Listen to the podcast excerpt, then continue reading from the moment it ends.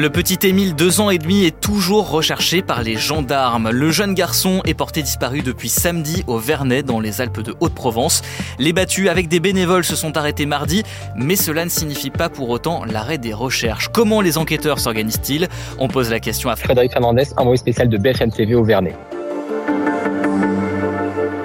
Le dispositif, il a vraiment évolué euh, sur les trois jours. Donc, ce qu'on peut dire, c'est que là, actuellement, au troisième jour, il y a 80 gendarmes euh, qui sont présents. dans ces gendarmes, ce sont des gendarmes du peloton de gendarmerie de haute montagne, des gendarmes départementaux et des gendarmes mobiles.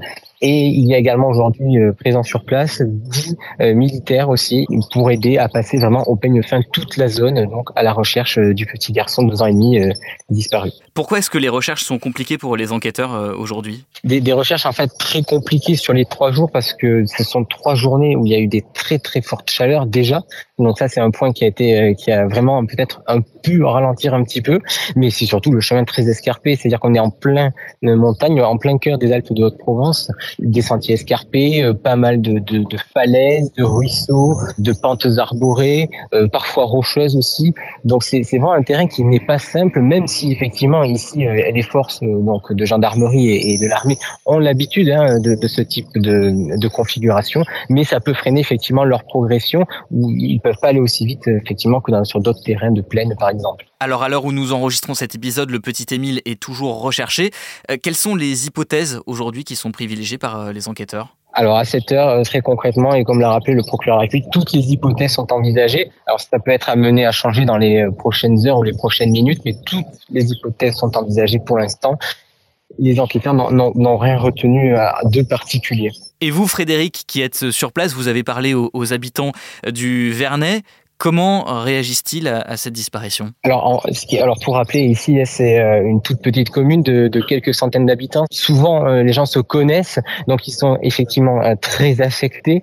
Et pour montrer aussi cet aspect que les gens se connaissent, eh bien, beaucoup de gens venaient du village hein, dans les bénévoles. Alors, pas, seulement, parce qu'il y avait des villages alentours, des touristes, même on a pu croiser, qui étaient en vacances dans la région et qui ont participé donc au, au battu des deux derniers jours. Mais voilà, les, gens sont extrêmement choqués. Pouvez pas imaginer, comme souvent d'ailleurs, qu'un tel drame puisse se passer, puisque le petit Émile, ben, souvent il jouait euh, dans le hameau, euh, euh, là où il est, là où il a disparu, hein, près de la maison de ses grands-parents. Donc voilà, c'est vraiment un endroit où les enfants peuvent jouer ensemble, etc. Donc les gens se connaissent, donc la stupeur, la sidération, l'effroi, c'est vraiment quelque chose qu'on a pu constater auprès des habitants, oui. Merci d'avoir écouté ce nouvel épisode de la Question Info. Tous les jours, une nouvelle question et de nouvelles réponses. Vous pouvez retrouver ce podcast en intégralité sur bfmtv.com et l'ensemble des plateformes d'écoute. À bientôt.